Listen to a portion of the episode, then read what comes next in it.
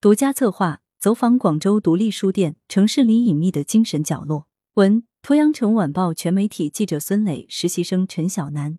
在一个时代，我们与精神同气者共进退，这是所有独立书店的可能性。万盛书园创始人刘苏里所说的这种可能性，在广州不仅没有消失，反而坚韧的生长开来。近些年，广州新开了不少独立书店，刘登书店、独旧书店、不安分书店、十一旧书店。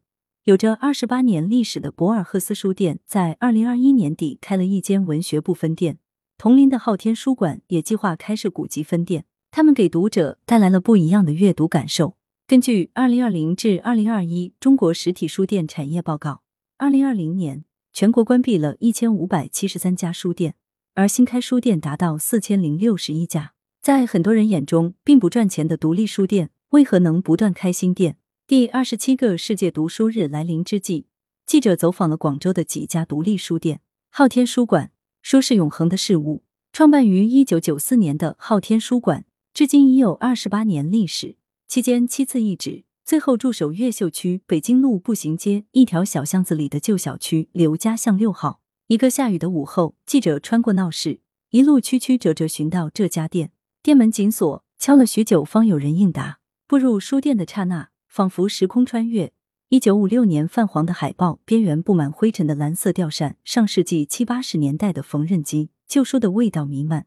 不足三十平方米的空间里，放眼望去皆是书，大多按照年代划分摆放。古籍一九九零年前的书，一九九零年后的书。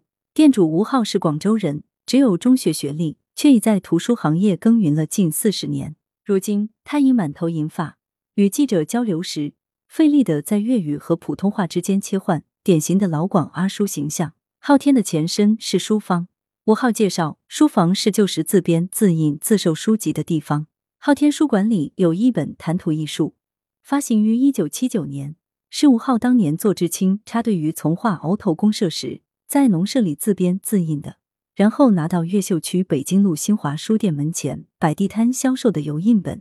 此前，他还编印过名人格言。两百册不到一天销售一空。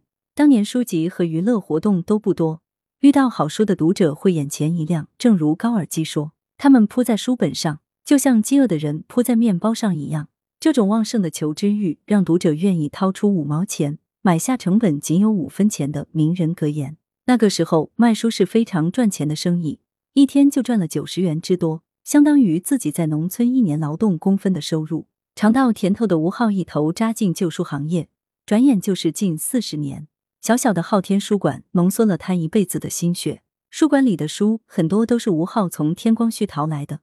我这一生不但喜欢与书打交道，而且还喜欢逛集市。昊天书馆里三万多册的藏书，大部分都是我多年如一日走遍羊城每一个天光墟所换来的。与旧书打了几十年交道的吴浩，收购了大量的古籍。这些书被单独放在店里的玻璃书柜中，有一部分为他自留，不对外销售。等疫情好转，我就开一个专门的古籍分店。我看好古籍市场，现在国家都很重视古籍的出版。除了古籍，旧书中的连环画是吴浩最珍视的宝贝之一。连环书是经典，因为它承载了一代人的过往故事。这些书也比较受读者欢迎。除了旧书，书馆里有大量旧物摆件。车票、粮票、三轮车票、电影票等这些小物品，深深吸引了读者喵哥。尽管我没有经历过那个时代，但看到这些东西都有一种强烈的冲击感。看着这些从没见过的东西，觉得特别新奇。还有读者留言称，看着书馆里那一张张戏剧院的老旧剧场票，仿佛看到当年戏台上的风花雪月。店里的客人除了一直以来的熟客，也常有游客慕名而来。有的学生特意来这里寻找永恒的事物。我觉得书就是永恒的，因为知识永远都不会过时。吴浩说，开书店必须要考虑营生问题。如今实体书店仅靠线下的销售很难维持，有时候书馆一个月的销售额还不够缴纳五千元的租金。二零二二年三月，吴浩开设了微信公众号“昊天书馆”，不定时分享书店的故事和最新动态，只为吸引更多读者。吴浩有一个女儿。但并没有接手经营的意向。他说：“只能说有我一天，书店就会一直开下去。”狂人书店，人与书相遇要讲求缘分。坐落于海珠区小洲村河畔的狂人书店，一眼望去像一幅画，午间阳光明媚，一只黄白花纹的橘猫趴在门口阶梯的绿色垫子上睡觉。书店左边绿意盎然，散尾葵、虎皮兰长势喜人；右边一盆兰花丹，十几朵蓝色的花烂漫的开着。若有狂人书店的木质牌匾就挂在右上方的墙上，正上方这样的布条上写有四个字“悠然自得”。书店门口还贴着国歌的歌词和曲谱。经营这家店的是一对情侣，吴先生和杨小姐。最早是吴先生一个人经营这家店，杨小姐住在小洲村。大概三年前，他和朋友逛书店时遇到这家店，也遇到了他的缘分。杨小姐一开始觉得这家店的店名很老土。而且店主打扮随性到有点邋遢，甚至因为急着出门，当着他的面用黑色的墨水笔把裤子上的白色污渍涂黑。当时我很纳闷，转头跟我朋友说：“这个老板好像有点问题，以后别来了。”杨小姐笑道。后来在相处中，杨小姐逐渐明白“狂人”两个字对吴先生和书店的意味：无拘无束、自然洒脱，以及讲求缘分。连店里的猫都是自己流浪过来的，大抵是来了就赖着不走了。所以店主给这只猫取名赖皮，这种随性为书店营造了一种独特的气质和氛围。尽管已经开了七八年，但是书店的营业时间并不固定，经常有读者扑空。书店放有一张茶桌，遇到脾性相投的读者，老板就邀请对方一起喝茶闲谈。二三十平方米的空间里，满满当当的全是书，从几十年前几毛钱的书籍，到当代经典专著畅销读物，再到读书手稿、古籍等，无所不包。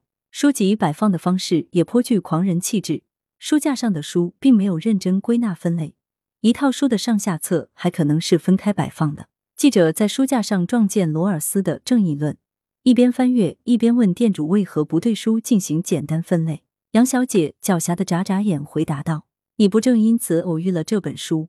书店中的书大多是二人四处淘来的，但不少书能看出是经过精心挑选后上架的。”米格尔街原是物语，东周列国志。吴先生说，他还有不少好书，并没有放出来，都是在熟人圈子里交易，放在店里，怕被人翻来翻去伤到书籍。他一边说，一边用熨斗小心的抚平旧书的纸张。独立书店的经营不易，大多有自己的熟客。近年来受疫情影响，书店多少受到冲击，有的时候一天都没有一个读者上门买书。鉴于此，狂人书店逐步开拓了线上渠道。闲鱼、孔夫子旧书网、淘宝都会试一试。我们还有两个仓库，加上店面和租房子住，一个月租金就要七千元，再加上买书和其他日常开销，一个月没有一两万元很难维持。杨小姐称，下一步他们想转型，除了旧书，还想跨界古玩艺术品市场，寻求新的机会。尽管艰难，但是店里书籍定价都很便宜，大多五元或十元，碰到难得一见的书就加一点。十五元或者二十元。当记者拿起一本书，犹豫要不要买的时候，杨小姐说：“那就不要买，犹豫就说明你不想要。”说完，她拿起那本书放回书架，然后把网络订单所需的书籍一一抽出来，打包准备发货。读旧书店，借由书店做表达。读旧书店的店主刘琼雄曾经是《城市画报》的编辑。二零一五年，他赶上了报人出走创业的末班车，选择开书店。这似乎曾经是许多媒体人有过的梦想。其实，早在二零零九年世界读书日来临之际，刘琼雄所在的杂志团队在小洲村发起创办了荒岛图书馆。这间图书馆的办馆经费来源于社会公益活动筹款，部分由发起人自行解决。所有书籍都来自社会捐赠、寄存和寄卖，管理人员均为志愿者。二零二二年，他在永庆坊的一条巷子中开设了新的读旧书店，从门口望进。这家书店与街区常有的小资情调的精品店装潢并无二致。不过，布帘下售卖的年代书盲盒倒是紧跟着年轻消费者的潮流。偶有路人走进店里，城市记忆、地方文献、译文画册、二手图书，这是书店明晃晃打出的标签。走进其中，祖先之意，明清广州府的开垦，聚族而居与宗族祠堂的演变，从省城到城市。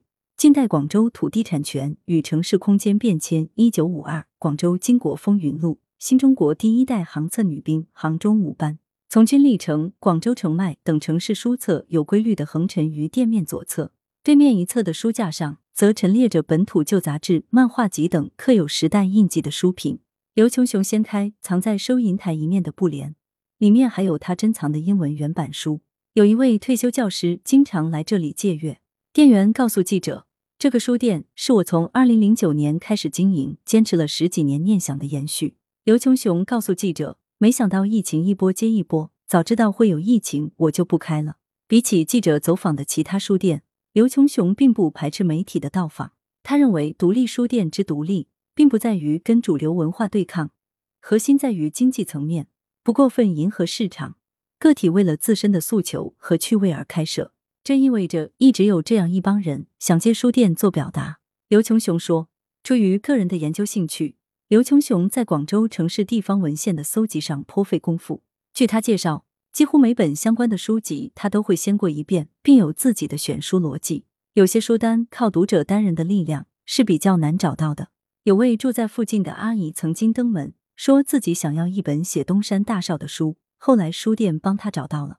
在店面的装潢、logo 的设计以及选品上，刘琼雄有意无意的尝试与所处的社区环境结合。logo 上绘制的一株树，也与店门口的树意外的像，做更垂直细分的主题书屋。是刘琼雄未来努力的方向。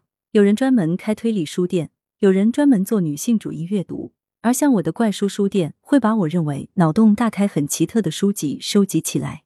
刘琼雄解释，在他看来，综合性的书店自有自己的社会责任和文化使命，独立书店或可在个性化领域深耕。记者手记：映在水面的一片云。此次走访，记者特意挑选了规模较小的独立书店。这些书店往往开在比较隐秘的街巷或城郊的乡村僻野，居闹市又觉尘嚣。通常是一个人运营，偶有几个人合伙。从选址、装修再到选书上架，大多亲力亲为。开店者将书店视为个人生活方式和精神世界的延伸，因此独立书店往往带有鲜明的个人风格。不卖心灵鸡汤等畅销书是他们坚守的底线。无论选址何处。与个人气质紧密相连的独立书店，仿佛都萦绕着孤独的氛围。几架书，一二十平方米，两三个读者，再加几盆绿植，小小的空间，仿佛映在水面的一片云，离城市和人群很近，也很远。正因如此，不少独立书店都谢绝记者的采访，来自媒体的访问于他们而言，或许是一种打扰。这种孤独的氛围，却给商业文明中的芸芸众生提供了一种抚慰。比起大书店，不少读者喜欢寻觅这种麻雀般的小书店，因其独特，因其静守。正是追求这种特立独行的精神共鸣，使得独立书店以做熟客生意为主。疫情之下，实体书店的生意并不好做。根据书盟和出版人杂志对三百六十二家实体书店的调查，二零二零年近百分之八十的受访书店营业额下滑。从全年利润来看，百分之四十七的受访书店面临亏损。百分之二十五的书店大致盈亏平衡，只有百分之十七的书店盈利。虽然如此，独立书店因为传销好掉头，薄利多销，加上近些年来人们对于绝版旧书的青睐，似乎有逆势飘红的迹象。毕竟，支撑独立书店的不能仅仅是虚无缥缈的个人情怀，还要有结结实实的生意。刘登的老板说：“我也希望刘登是我喜欢的样子，同时更加希望有人喜欢，并且愿意为他付费。”独立书店注定要游走在生意和情怀这根细细的平衡木上，也有为情怀付费的。博尔赫斯书店的老板陈彤曾自陈，除了开业前四年，后面基本是做赔本的买卖，靠画画赚钱养店。早已名声在外的博尔赫斯书店，并未走网红书店的路子，卖文创、卖咖啡，甚至是服饰。陈彤始终坚持单纯卖书。当人们追问实体书店该何去何从的时候，专心致志于书籍本身的独立书店，或许会带来一定的启示。一如昊天书馆吴昊所说：“书是永恒的，只要有实体书存在的一天，实体书店应该就有生存的空间。”走访最后一站是位于海珠区小洲村的怀旧书店，店内白色的墙壁最上方题有几个鲜红的大字：“让读书的人先富起来。”这是一家书店朴素的愿望。记者也希望有一天，当人们提起独立书店的时候，更多是谈论书籍本身。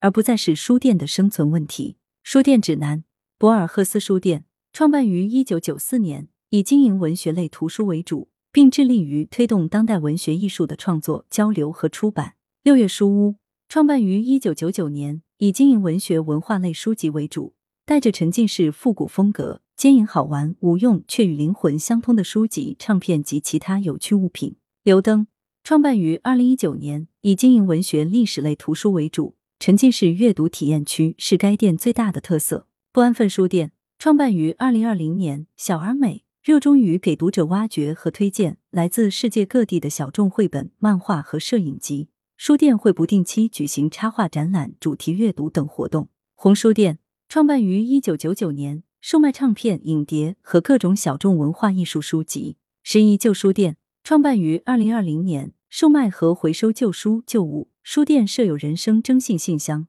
会分享来自全国各地读者的来信。来源：羊城晚报羊城派，责编：吴小潘，编辑：孙磊。